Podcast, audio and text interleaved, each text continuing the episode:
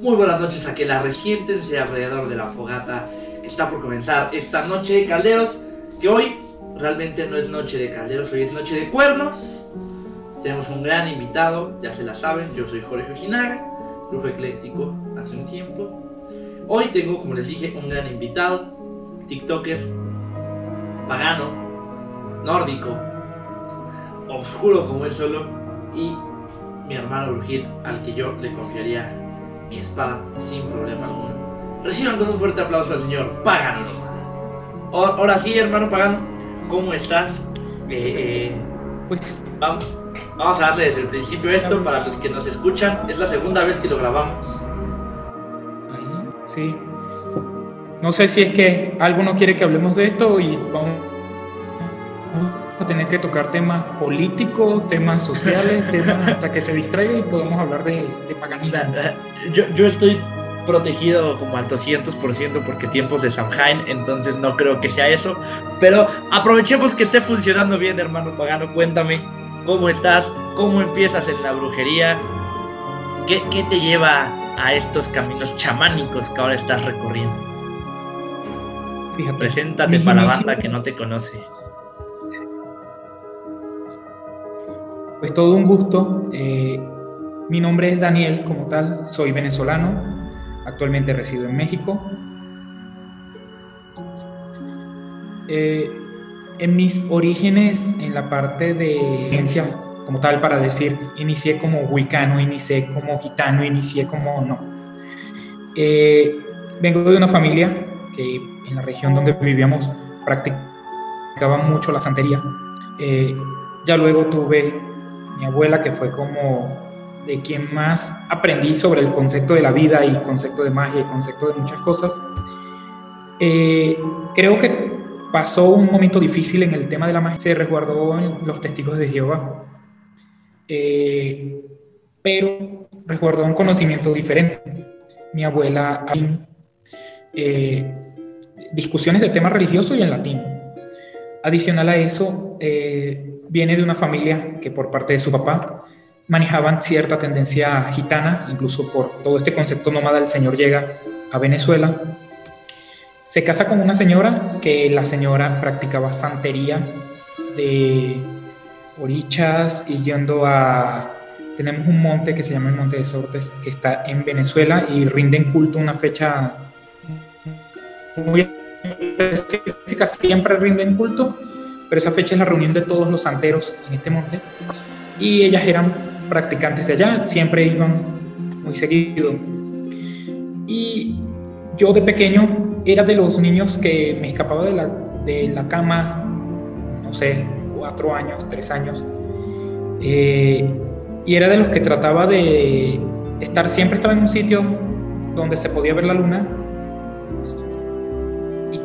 con ese afán, ese sentimiento de que algo me llamaba de allí, pero no entendía qué.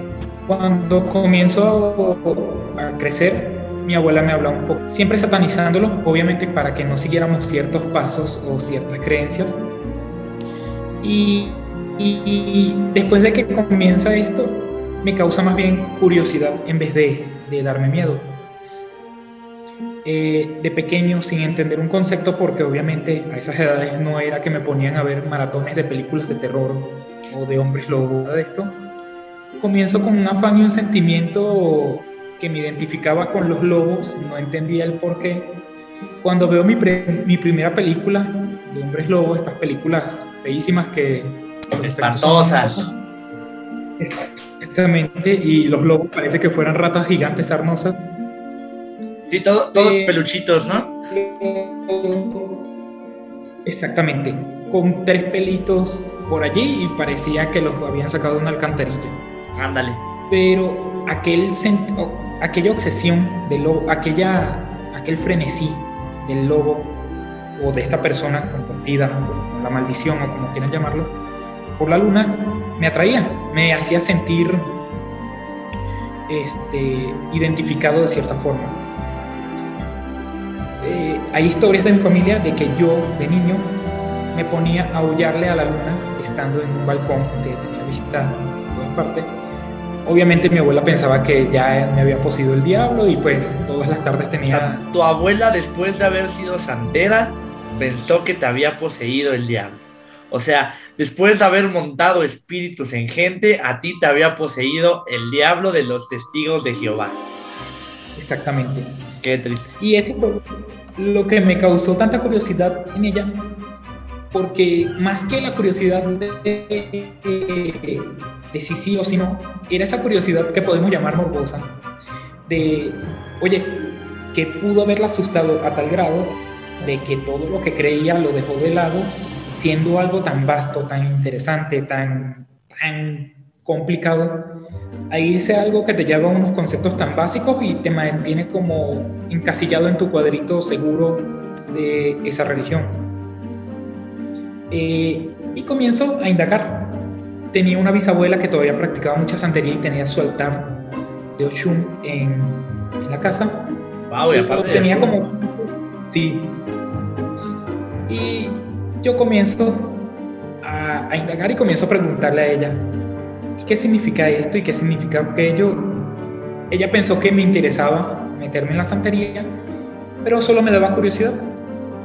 Luego comencé a conocer personas practicantes de otras creencias. Entre ellos conocí judíos, este, que fuera de, como son como personas a nivel religioso, tienen una base que es, o sea, tienen una, una raíz interesante y es muy importante para cualquier otra creencia. Claro, el árbol de la vida judío es básico. Exactamente. Y aparte, creo que todas, se trata de justamente ir identificando qué elementos van uniendo tanto desde la Biblia, porque la Biblia tiene conceptos que está sacando de otras partes y la están llevando a su libro. Y te pones a estudiarla y te lleva a muchas otras cosas. Después de esto me dio mucha curiosidad eh, la cultura la, historia egipcia. Y me adentré en lo egipcio como no tienes idea. O sea, yo, un chavo venezolano, con sus, que serían nueve años. ¿A los nueve años ya estabas estudiando egipcios? Estaba ya estudiando sobre historia egipcia, antiguo Egipto, eh, creencias egipcias, deidades, panteones, y ya me estaba empapando los libros sentía que tenían la información, pero sentía que era lo básico, lo que todo el mundo podía obtener. Entonces comencé a buscar sitios donde podía conocer. Estos sitios que tienen gente que vende reliquias, gente que tiene cositas porque están obsesionados con el tema egipcio. Y comienzo a preguntarles, oye, ¿por qué creen esto? Oye, ¿por qué creen aquello? Oye, ¿por qué creían eso? ¿Y por qué así? Y tú vas sacando tus propias conclusiones de muchas cosas y las vas confirmando con lo que vas investigando. Claro. Luego de eso salto este, fuertemente a el panteón y a las deidades este, de la cultura hindú, de los indios. ¡Ay, y... son pesaditas, eh! Que son pesaditas. Te digo que a esta fecha todavía tengo... Bueno, es que con decirte, uno de mis libros como más difíciles de digerir, pero que me terminó ayudando, sobre todo a nivel espiritual y sobre todo al concepto de planos astrales, de vidas pasadas, del futuro, de cosmovisión en general, es el libro de Buda, de Deepak Chopra. Oye, es un libro, si está fuertecito de leer y lo vas leyendo y te cambia de una vida a otra, solamente en una meditación y ya te hablo de toda una vida que, que pasó. Es, es un caos. Y, y raro porque Chopra, Chopra suele ser considerado charlatán para muchos. Y es que obviamente sí tiene libros que para mí. Yo después de que leí ese quise leer otros libros de él y hasta ahí lo dejé. Me fui solamente por el de Buda y me quedé con curiosidad sobre el de Cristo porque habla de Cristo como no esta figura de la, la iglesia, como uno de los primeros chamanes y cómo se fue a practicar brujería a otras partes. Como todos sabemos que Cristo es, es el primer hippie de la humanidad, no, no es lo que la iglesia se adueñó de su imagen después porque les convino. Exactamente. Entonces, después de este libro, pues me fui devorando muchas otras cosas en creencias que actualmente tengo todavía complicaciones hinduistas y en los panteones asiáticos porque se desglosan por regiones y deidades diferentes y los elementales en dragones. Oye, es, es, es muy vasto como para que tú le puedas entender el concepto tan fácil y más si no tienes de mi parte que el déficit de atención me afecta bastante. Yo para estar enfocado en un libro tiene que atraparme. Sí. Entonces tengo que ir a los sitios, tengo que ver los murales, tengo que ponerme como si estuviera haciendo una investigación yo mismo para que se me quede la información y para que pueda estar al pendiente. Si es un libro con muchas páginas, mucho texto, ya me comienzan a perder. Por eso me costó tanto el de Buda. Ese que es enorme. Sí, y de verdad que línea tiempo te vuelve loco cambiándote de una vida a otra en un plano de meditación y después te vuelven a dar el choque de su vida presente. Es una locura, es una locura. Sí, es complicado. Eh, sí. Pues después de que practico todo esto, eh, me volví un rebelde. Eh, había iniciado estudios de demonología con unos compañeros de clase que eran bastante curiosos en todo este tema y me causó mucha curiosidad, pero obviamente eh, uno comienza a desarrollar ciertos ideales. Habían cosas en las que ellos, eh, los demonios lo veían como muy lo malo, mientras que yo lo veo como la otra parte de la balanza. Necesitamos siempre, no un equilibrio exacto, pero sí necesitamos que haya contrapeso. Y no, no, no, suelen ser malos los demonios, además. ese es un concepto totalmente judeocristiano, y ni judeocristiano, católico cristiano, porque los, los daemons de los judíos son parte de los guardianes del conocimiento. Exactamente. Y eso te lleva a discusiones también muy vastas y te lleva a que te tengas que nutrir e informar bien, porque cuando vas a discutir con un judío, vas a discutir con un católico, un cristiano, un testigo de Jehová, tienes que tener bases que te sustenten porque si no caes en el mismo juego de ellos, un fanatismo a cualquier cosa. Claro, y desmedido aparte. Exactamente. Pues fíjate que mis cambios fueron tan bruscos que pasé de demonología, eh, comencé a salir con una chica y ella practicaba algo de satanismo y estaba adentrándose en el tema Wicca. Ay, no. Ay, no, me digas que fuiste wicano.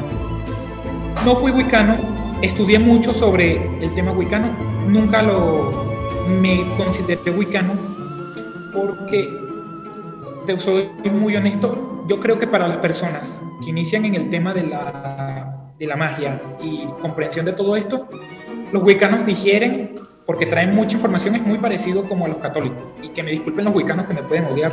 Es que son los católicos de la brujería, claro que lo son. Y te bajan a libros que de repente o textos o información que a mi parecer, y con todo respeto, es ya digerido y viene de extractos de otras partes para poder sintetizarlo y ofrecerlo.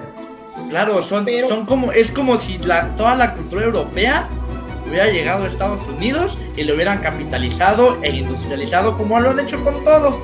Eso es el wicanismo. Exactamente. Entonces, pero en el wicanismo, yo creo que a nivel de inicio, si no te vuelves un fanático, como siempre he dicho, no sean fanáticos a ninguna creencia, sean abiertos a entender otra, porque el día de mañana no sabes qué panteón te está llamando, no sabes qué deidad te está llamando. Pues te confieso que no, no fui wicano, pero con esta chica que era wicana comencé a aprender mucho. Eh, me leí por lo menos tres libros de sombra de diferentes autores de origen wicano. Eh, puedo aceptar que de allí saqué mis primeras eh, recetas o fórmulas en terapias pueden llamarse herbales. No soy fanático de la herbolaria, como siempre lo he dicho. Porque no somos buenos para la herbolaria. Mientras que eh, los elementos se me han dado muy bien. No soy ni siquiera bueno para las piedras. O sea, de verdad porque minerales, rocas, cuarzos, no soy tan adicto ni amigo. A pesar de que mi abuela, aún siendo testigo de Jehová, fue la que me enseñó los primeros y básicos planos de herbolaria. Con ella aprendí mucho de herbolaria.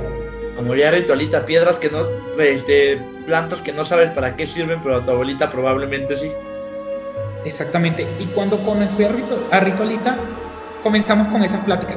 No fueron primero de magia porque usualmente siempre que le dices a alguien en lo que vas creyendo, normalmente las personas empiezan ya a verte raro y es todo un discurso hasta que le das toda la explicación y luego terminas siendo tú la persona razonable y ellos se sienten como, tienes razón, toda mi vida me he sentido engañado. Pasa, pasa más seguido de lo que nos gustaría admitir. Y pues justamente cuando practico esto de, de las recetas, de todo esto wicano, conocí más personas en el concepto wicano que eran wicanos abiertos, eran muy razonables, practicaban no solo el wicanismo, sino otras creencias, todo perfecto hasta ese plano. Luego conozco una wicana de las que se siente la reina de la sacerdotisa de la diosa, exactamente. Y se me puso densa porque básicamente me dice, estás practicando magias que no controlas y pues mil cosas. Ay, no. En este momento me encantaba y trabajaba muy bien con el bajo astral, con el inframundo, todo este tipo de cosas me llamaban mucho. Claro que y simplemente concentrarme una vez a platicar con ella y le hablo de todo lo que les digo, muy bien, necesito que entonces tú, con todo lo que sabes, me guíes porque me siento perdido en esto. Y le hablo de todo lo que he vivido y todo lo que he visto en diferentes Me dice, casi que dice como, como estos videos, yo quiero lo que fue un tipo. se le volaron los estuvo, estuvo gracioso porque después me dice, como que, oye, ¿cómo puedo hacer yo para, para ver eso? Para, te digo, no ser cerrada en una creencia, porque claro. estás encasillada nada más en lo que sientes tu zona de confort y segura, y hay mucho que explorar y mucho que vivir afuera. Este, después de que vivimos todo esto, eh, yo comencé con mis primeras regresiones. Antes sí tenía, además de muchas... ¿Esto a qué edad? ¿Las regresiones a qué edad empezaron? Mira, las regresiones iniciaron a partir de los 10 años. O sea, tú eres un maldito, e, e, eres un maldito genio en esto o qué? Te soy muy honesto, lo veía como sueños. Para mí eran sueños locos y aparte que ni siquiera tenían sentido porque no es que veía películas medievales, no es que fuera de lo que pudiera ver como Hércules, que estaba con Arnold Schwarzenegger en esa época. Claro. Eh, a lo mucho después, China, la princesa guerrera, y no era como que veía toda la mitología o, podía ver cosas que sentía que no había vivido. O sea, a los 10 años ya te habías peleado con una wicana suma sacerdotisa. No, eso pasó a los 16 años. ¿Y la suma sacerdotisa cuántos años tenía? Tenía 23. Ah, muy bien. Y ya tenía, bueno, decía que tenía muchísimos años de, práctica en, su creencia. O sea, tú llevas practicando alrededor de 15 años, pagando. Mira, es que es difícil decir desde cuándo voy practicando porque si es desde cuando inicié mis primeros rituales o inicié mis primeros trabajos o inicié todo con más conocimiento, fue a partir de los 14 años. Pero desde antes ya tenía visiones, regresiones. Eh, justamente hablaba. Ya estabas abierto al mundo espiritual. Exactamente. Y para mí era complicado porque era te, confieso que hay cosas en la película de Constantine que no, no son muy de mi agrado, pero hay otras que me lograron identificar, como la escena de Constantine cuando está en el autobús y ve a esta señora muerta. Sí, fantástico. Fantástico. Porque yo salía y veía personas que no estaban, veía cosas que no estaban. Y para mí era bastante complicado porque era ¿Cómo le explico a mi mamá? Oye, estoy viendo que está un señor en la sala de la casa sentado, pero no tiene rostro. Se ve solo como como si estuviera una persona sentada y la, y la sombra le cubre todo el rostro. Entonces, obviamente, y menos le podía comentar a mi abuela sobre eso. No, tu abuela te, te, manda a limpiar, te manda a exorcizar con los testigos. Exactamente.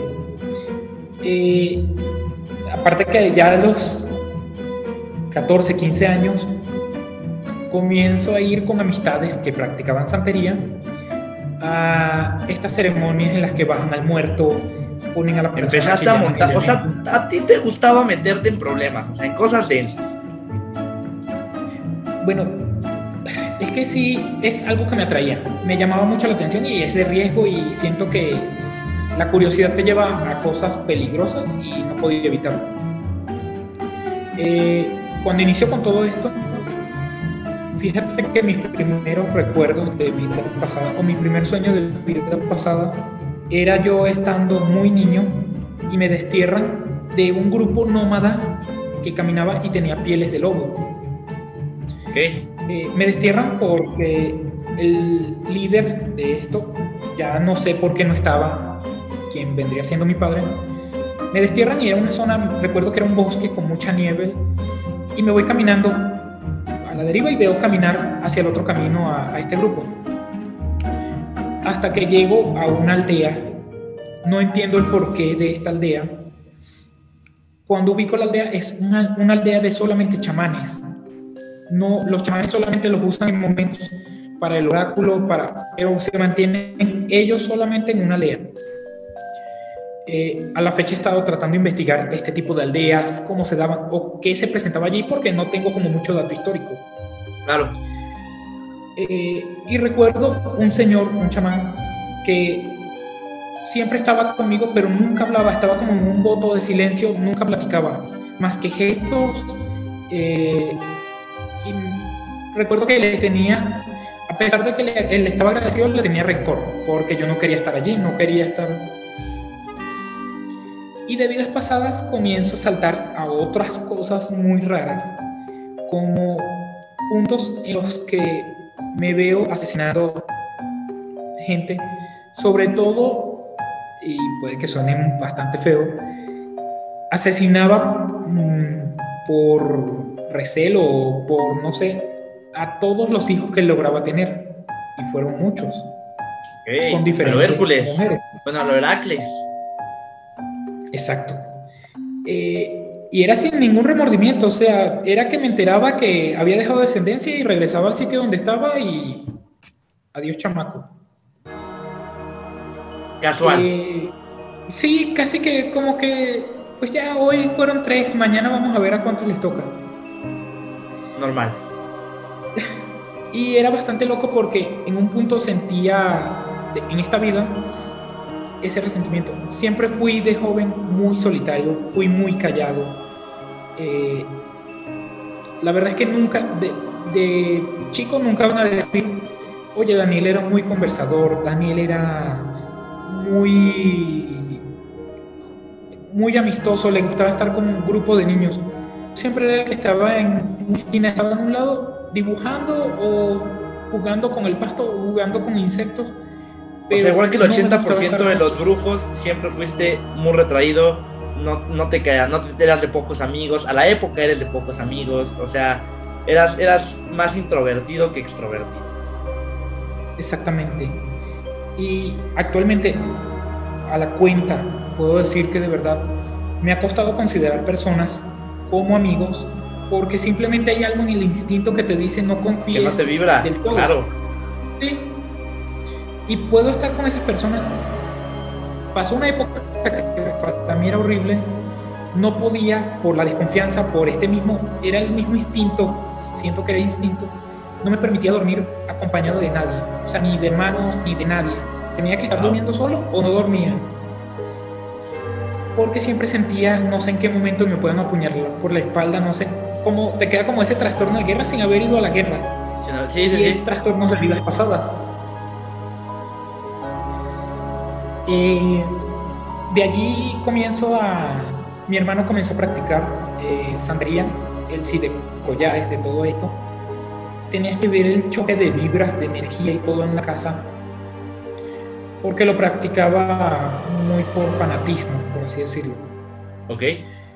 Entonces, obviamente arrastraba muchas cosas que él no sabía y yo todo el tiempo tenía que estar con amuletos y poniendo cosas y ya mi familia me veía como el loquito, los gorritos de aluminio, los que llaman los paranoicos. Sí, sí, sí, los, los de los extraterrestres. Exactamente.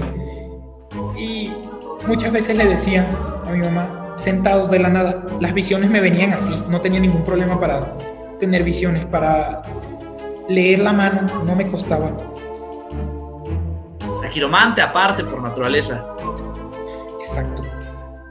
Y era algo que no sé si te ha tocado. En momentos las cartas te pueden decir algo, pero a ti, quien sea o lo que sea, te está diciendo algo diferente a la carta. Sí, sí, sí, sí. Normalmente pasa bastante. Porque básicamente ellos eh, es la forma de nosotros materializar la evidencia, de, de buscar las señales en algo físico. Claro. Y no fuerzas lo que aparezca y es algo que pasa también con las runas y con cualquier cosa o con cualquier arte. Con cualquier método adivinatorio. Si tienes un don para la evidencia, para, la, para adivinar, o te llegan visiones, no es necesario a fuerzas que te guíes por lo que te dice eso. Y más cuando no estás usando algo consagrado de toda una cultura que viene hereditario, porque eso que está usando es solamente una herramienta, está entonces cuando dejas la herramienta que estás usando adivinatoria y te vas por lo que te está llegando a ti, en la evidencia, en la adivinación, en lo que sea, te van a llegar claro. los mensajes correctos.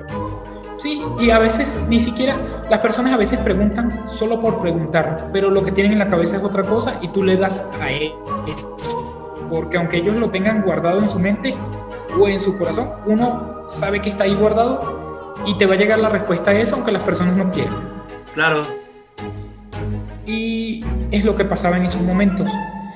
Llegó un momento en el que trabajaba y era el adivino de donde trabajaba en un call center trabajaba en el turno de noche, todas las noches se reunía el mismo grupo, nada más a que adivinara, a que leyera, a que usara arte adivinatorio. Eh, y no cobraba, o sea, de verdad que lo hacía porque me sentía muy bien, me, me muy bien. Exacto, y sentía que era práctica para mí y aprendía. Y sentía que desarrollaba eso. Eh, eso fue, ya tendría yo como unos 19, 20 años. Eh, ya ahí me adentré, es cuando te digo que me fui más de lleno en todas las partes de la. Entonces, uno se, uno se pone en riesgo. Creo que por eso es que siempre le recomendamos a las personas que empiezan con esto la, la protección y no es por ser obsesivos ni por crearles temor a ellos porque la hemos pasado mal. vivió ciertas cosas. Exactamente. Y me he tomado la opción de decirles, yo recomiendo que se protejan, pero también si no lo hacen, pues no pasa nada. Con mucha precaución y creo que a veces son riesgos que si te vibra que no te tienes que proteger, ya también es muy asunto tuyo, no puedo obligarte a hacer algo que no. Claro. Y comencé a tener como estas primeras personas que me acompañaban y, comenzamos a practicar y comenzábamos. Pero no me gustó cuando comenzaron a, a, tener la idea de que podíamos crear una secta o porque les dije, no es la, o sea, no me siento de esa forma, no siento que, que el conocimiento que tenga es como para hacer un grupo selecto, una religión nueva o una secta, porque para mí es algo libre, algo que no, no puedo estar con gente que siento que no me vieron nada más porque son mis seguidores. Y no, pierde, pierde todo el chiste de la brujería, ¿no? Y perdería todo el chiste de una aquelarre, o sea, realmente no, no, no buscamos hacer, sacrificar al mundo a Satanás, ¿no? No somos Johnstown, no somos Charles Manson, nada de eso. Exactamente. Triste sería que si fuéramos. Y pues de ahí comencé a investigar un montón de cosas más me comencé a meter, eh, más que la magia, a practicantes de magia y de ahí me fui a investigar desde Rasputin, desde el uso de magia y ciencia oculta en la Segunda Guerra Mundial. Porque me obsesionaba, me mamaba la Segunda Guerra Mundial y me adentré en todas estas teorías conspirativas con la parte de magia, ciencia oculta, de alquimia, de uff.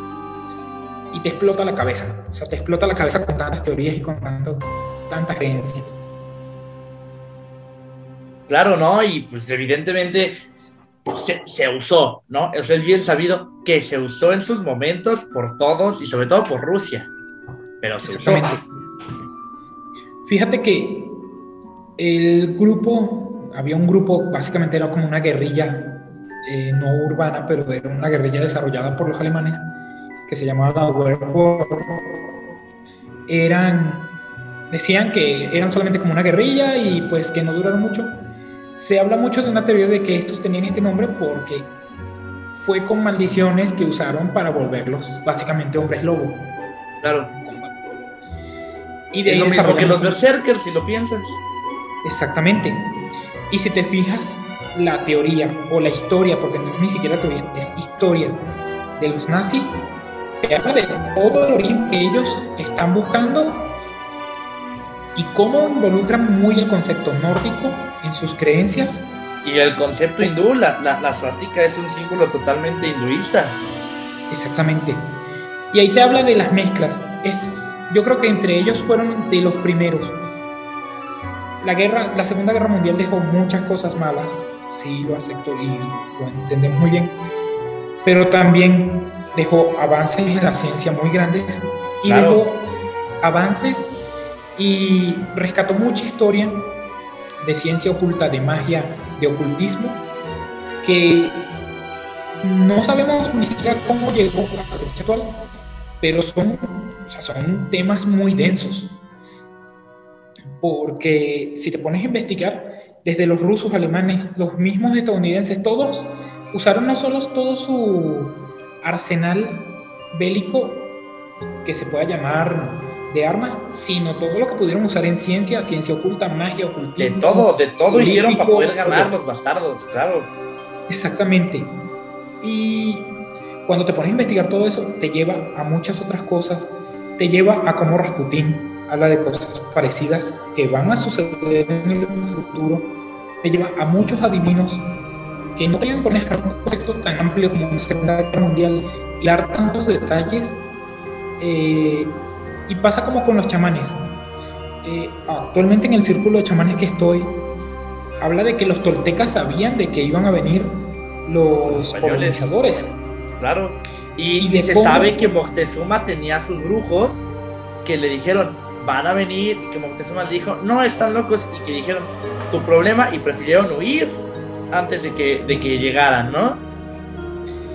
Y fíjate que está tan, tan fuerte el tema creencias, que ellos hablan de cómo conservaron antes que llegaran los conquistadores, donde fueron ocultando todo lo que querían que usaran chamanes en el presente, para ellos el futuro.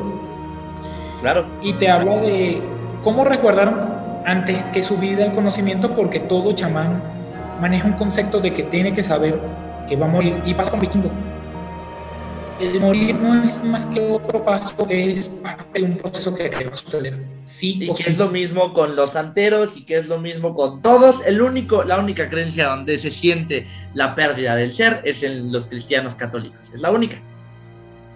De ahí en fuera es ya Valhalla, inframundo. Exacto. ¡Uh! Y lo que hacen es encapsularte el miedo. O sea, estas religiones lo que hacen es, vamos a venderte estas dosis de miedo para que tú sigas con nosotros. Claro, para que sientas que, para que le tengas miedo a la muerte y al no saber qué hay y, te quedes aquí. Y nosotros que hemos visto qué hay y que sabemos que hay, así como de que venga. Imagínate cuántas amistades de mi abuela siendo testigos de Jehová me decían, es que imagínate, tú no quieres entonces estar en el nuevo, en el nuevo orden, en el paraíso. Y les decía yo muy groseramente, pues no quisiera, para repetir una historia que Dios sabía que iba a pasar con Adán y Eva y dejó que sucediera todo, Claro. entonces ese es un Dios al que no quiero seguir, porque el día de Ay, si mañana piensas. él sabe qué va a suceder. ¿Cómo? Claro, y si lo piensas, el paraíso es bastante, bastante, bastante, bastante aburrido. Exactamente. La verdad. Yo les decía muchas veces, o sea, ¿y qué, qué se va, qué vamos a hacer en el paraíso? Nunca vamos a envejecer y todo va a haber abundancia de comida y abundancia. Y dentro de mí, a veces ni se los decía, dentro de mí decía que, ¿y cómo yo que tengo un espíritu que llama al combate, que llama a, a- a tener una contraparte? No me hago llamar el villano, pero tampoco quiero ser el héroe. A veces quiero no. caos, a veces quiero orden. Pero es que es Sí. parte del mismo balance energético y del balance mundial que manejamos. Exacto. Si queremos un balance, el mismo balance universal te dice que tienen que haber dos partes. Entonces, ¿qué se espera en el paraíso? ¿Que estemos todo el tiempo sentados comiendo maíz? ¿O qué? ¿Qué te digo? El paraíso es, es de hueva, es aburridísimo. ¿Qué vas a ir a, a- a sentarte, a cantar a la varé, a la varé? Con ovejitas brincando. ¡Qué hueva de vida! No, y que aparte te digan, no es que allí nadie va a morir. Pues, ¿y cómo voy a hacer con la gente que odio? Que sobre todo creo que todos van a estar en el paraíso, porque casi todos los que caen mal son de este tipo de creencia. Claro. Entonces, les decía y que prefiero ir a cualquier otra parte que al paraíso si me va a tocar compartir con este tipo de personas. Y allí es cuando te catalogan. La oveja negra, la persona que le gusta el diablo, que él está con el mal, que... Alaba a Satanás, porque alabas a Satanás. Y no es, o sea, de verdad que no es que ni siquiera los respete. Pero sí, cuando la gente, sea de la creencia que sea, cuando se cree superior y cree que tienen toda la razón, eh, en su ser, para mí ya esa persona es absurdamente banal y no tiene, no maneja un concepto de verdad de lo que es el universo. Hablando en el concepto amplio, porque si hablamos desde la magia, ¿a qué persona que tenga el poder absol- absoluto vemos actualmente? Ay, el, el- el- para mí el mago más grande que existió en la historia es Crowley. E igual se murió. Exactamente. Rasputín, que fue el adivino más grande que tuvo Rusia, igual se murió. Exactamente. O sea, todos vamos para allá y no nos salvamos. Y aún así, todos, y cuando te hablan, esto sí es una parte densa, esto tal vez sea un tema que se pone denso para mí, porque el concepto actual de, de los chamanes, que no comparto tanto, es los chamanes somos seres de luz, todos somos seres de luz, todos somos... Y yo es como que, uy, no. O sea, Sí, yo, yo imposible. puedo tener luz, pero tengo oscuridad también. Y me gusta mi oscuridad, o sea, la acepto, me, me parece ideal. Me ayuda mucho. Porque el ser siempre un ser de luz, un siempre positivo, para mí es como hablar del paraíso. Es aburrido, es Claro, mismo, es repetitivo. tedioso, es que es imposible. Es genuinamente imposible ser un ser de luz todo el tiempo. Ni, Y entonces ni- digo, ni la persona más buena que puedas conocer no tiene un día en el que no odie el mundo y esté de malas. Y a muchos que he conocido les he dicho, no es que yo lo que estoy aprendiendo o lo que practico lo estoy usando para el mal. Creo que el primer punto, y es con todos, los que practicamos magia, chamanería, lo que quieras, estamos buscando volvernos a encontrar porque sabíamos que éramos otro ser, otra cosa, éramos algo Claro. diferente cuando inició todo nuestro ciclo o nuestra existencia. Y sabemos que tenemos algo guardado y nuestra misma curiosidad te lleva a eso. La ansiedad, la depresión, todo lo que tienes encima es porque quieres, quieres recordar Regresar algo que...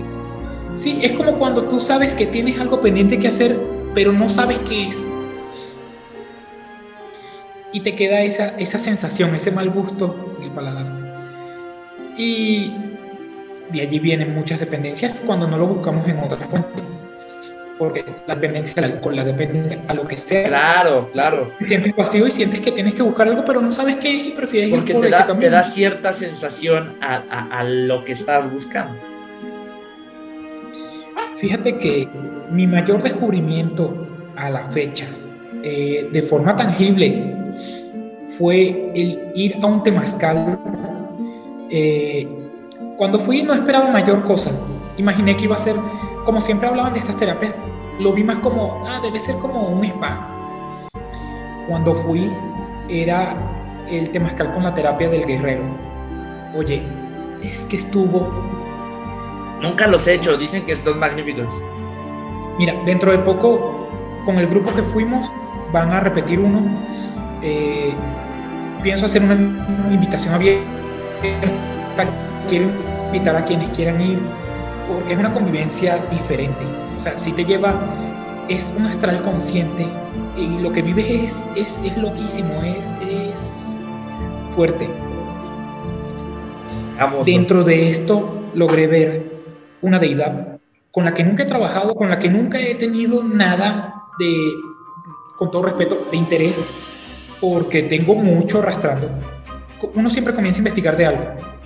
Comienzas a investigar de una deidad, después te saltas a otra, después te saltas a otra, y la historia y la cultura y todo, te llenas tanto que en un punto ya comienzas a decir, siento que me faltan deidades, siento que me falta vida para poder aprender tanto. O, llega un punto en el que trabajas con cuatro y dicen ya no más, por favor, y aún así así como de, hola. Exactamente. Vengo a tu altar. Mira, eh, el temazcal este al que fuimos, a pesar de que una de las personas que procedía era mucho de luz, era muy armoniosa, yo me fui totalmente al inframundo. Wow, pero ¿a cuál de todos? Al prehispánico, al, al mexicano. Al mexicano es que ah, fue loco, fue, fue. El Mictlán es bonito.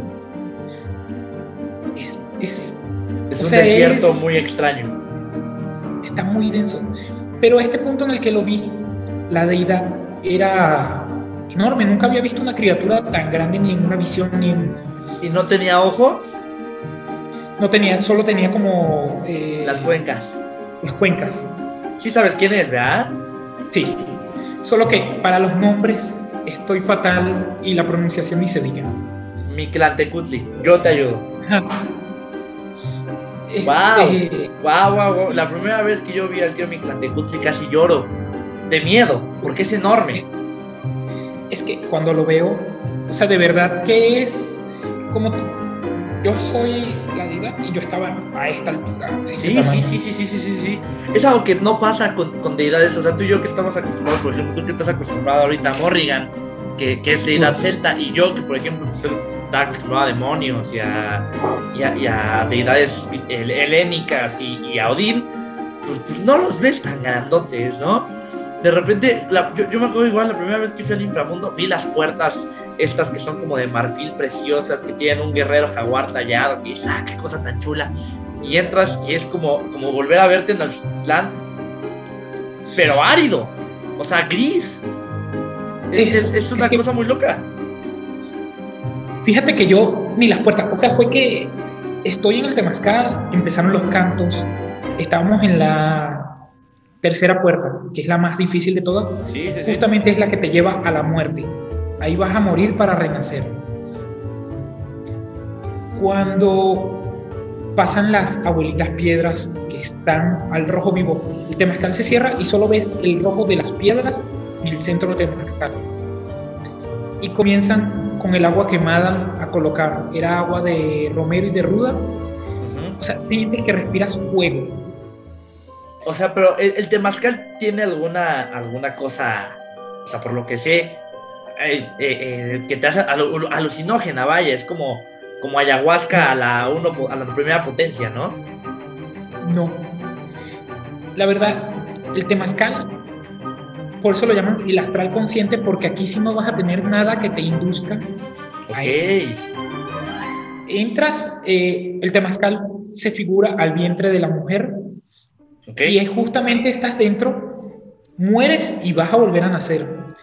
El agua quemada eh, son diferentes aguas, las usan a nivel de terapia, pero solamente lleva, puede ser romero, puede ser ruda, este tipo de, de hierbas.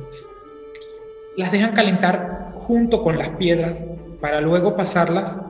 Ya el agua viene hirviendo, las piedras vienen al rojo vivo y agarran cubetadas mientras van haciendo el canto, cubetadas este temazcal era para ocho personas, ocho personas y estábamos 12. Ok.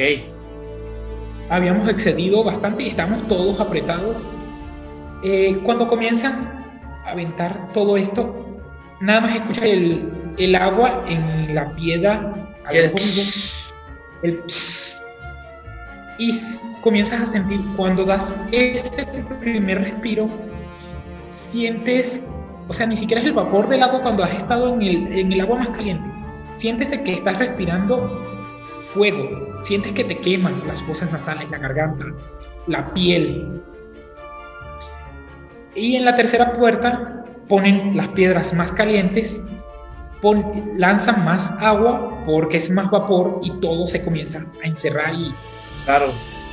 en ese punto nos liberaron. Básicamente dijeron, libérense, suelten lo que son.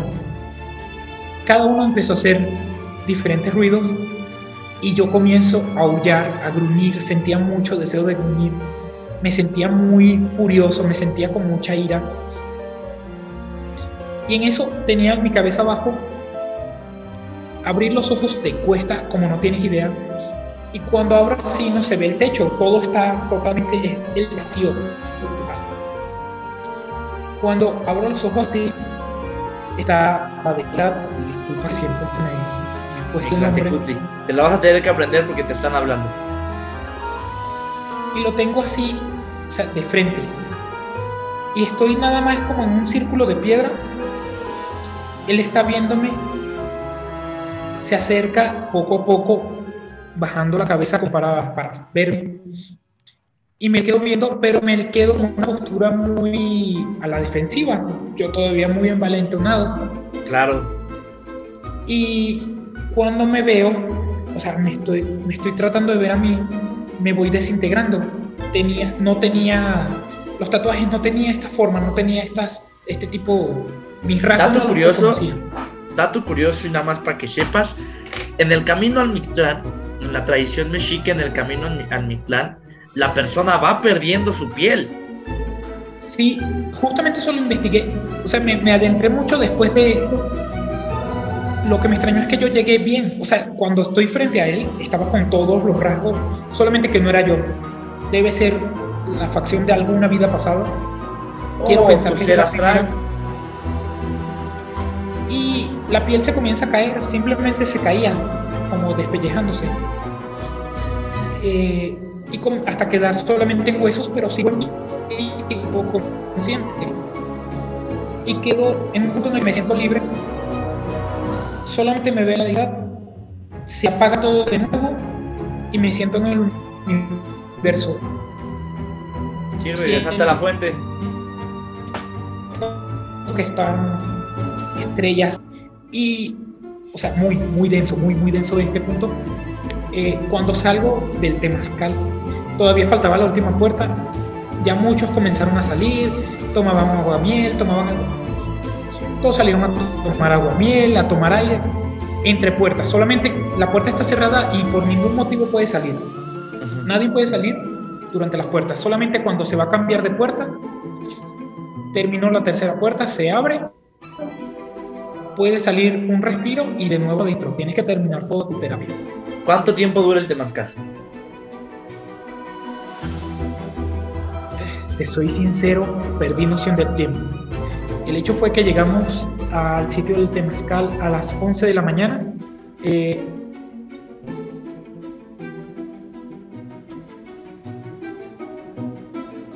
iniciamos Temazcal, serían como a la 1 y habrá terminado como a las 5 y... ¿Me Ok, escuchas? entonces estabas hablando como de cuatro horas de temazcal.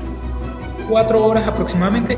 Creo que fue un poco más, este, porque llegamos, hicimos terapia con rape, un círculo de Ok, palabras, ok. Rapé y todo. sí, y algo muy tranquilo. O sea, estuvo muy, muy leve todo el asunto. Hasta que entramos. Cuando entramos al Temazcal sí se puso todo muy turbio.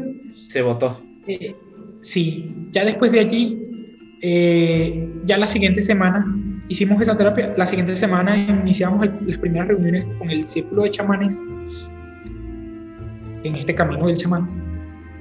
Y cuando fui, o sea, fui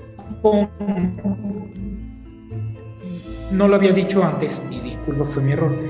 Eh, antes de salir de Venezuela, yo mismo me generé un blog, mucho concepto porque este plano actual chocaba mucho con mis creencias, con lo que trabajaba y todo, y dejé de practicarlo.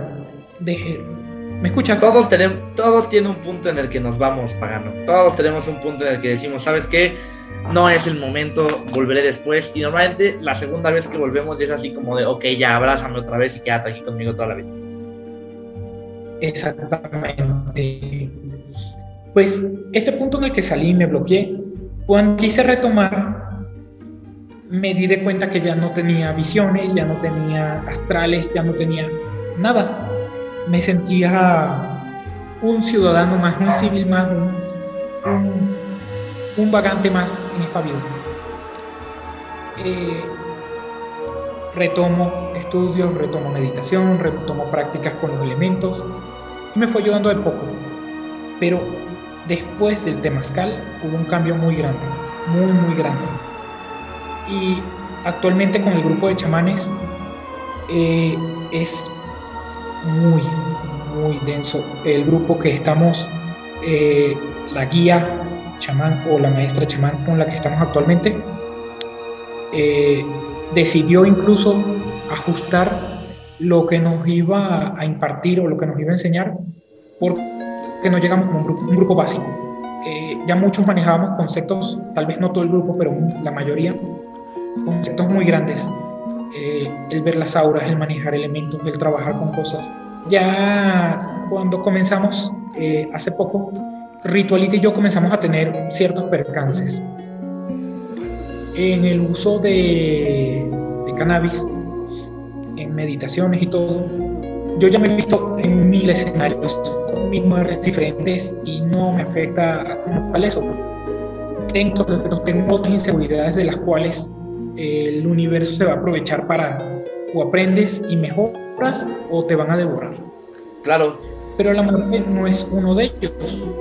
La muerte no es uno de ellos. Eh, abrazo y acepto la muerte con todo mi ser. No tengo ningún problema en que cuando llegue el momento se dé, pues así es el concepto. Incluso lo único que espero y como buen con buenas creencias nórdicas es una muerte digna. Muerte que. El Valhalla, nos espera, hermano. Así es. Si no es el Valhalla, te invito al inframundo nórdico cuando quieras a pasarla ahí. Es que Gela también está chido. El Gela también está padre.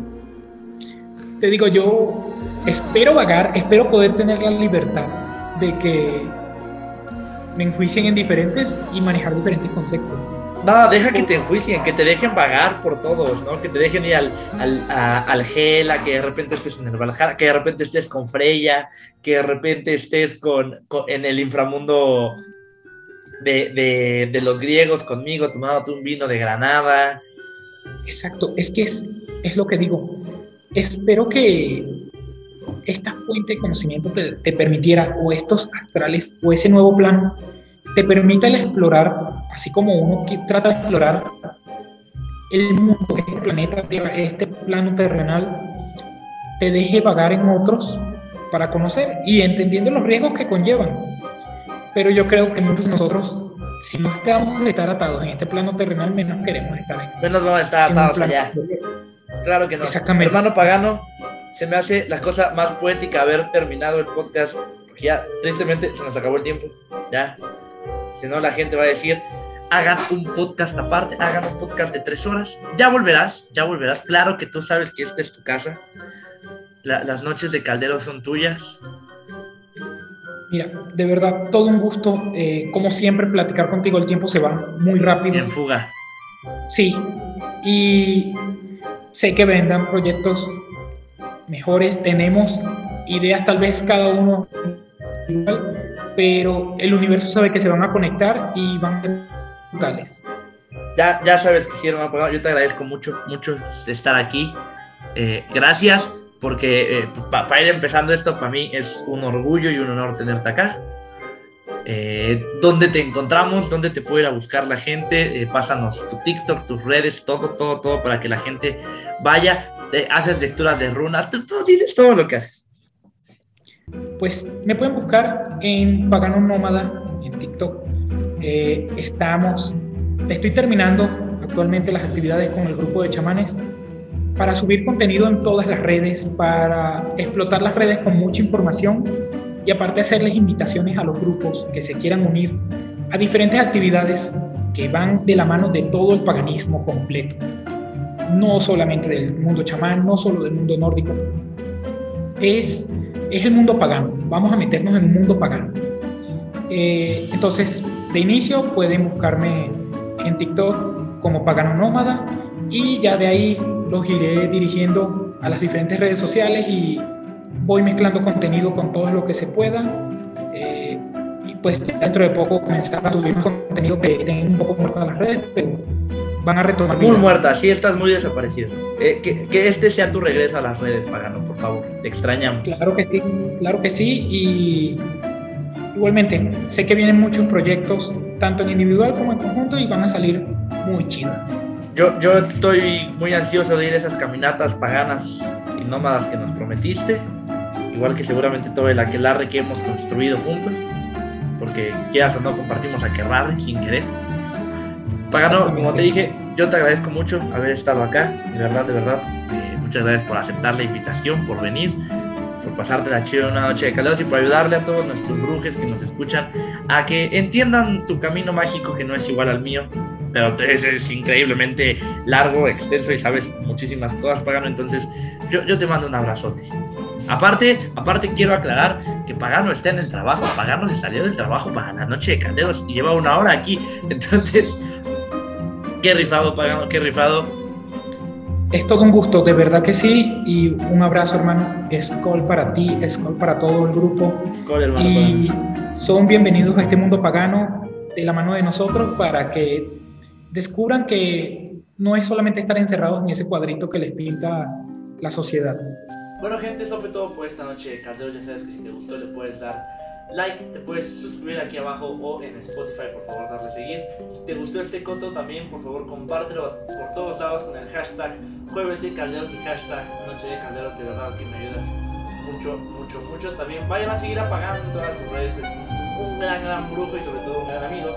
Y nosotros nos vemos el próximo jueves en otra noche de calderos. Esperemos que no esté tan accidentada como estuvo esta. Skull. Buenas noches.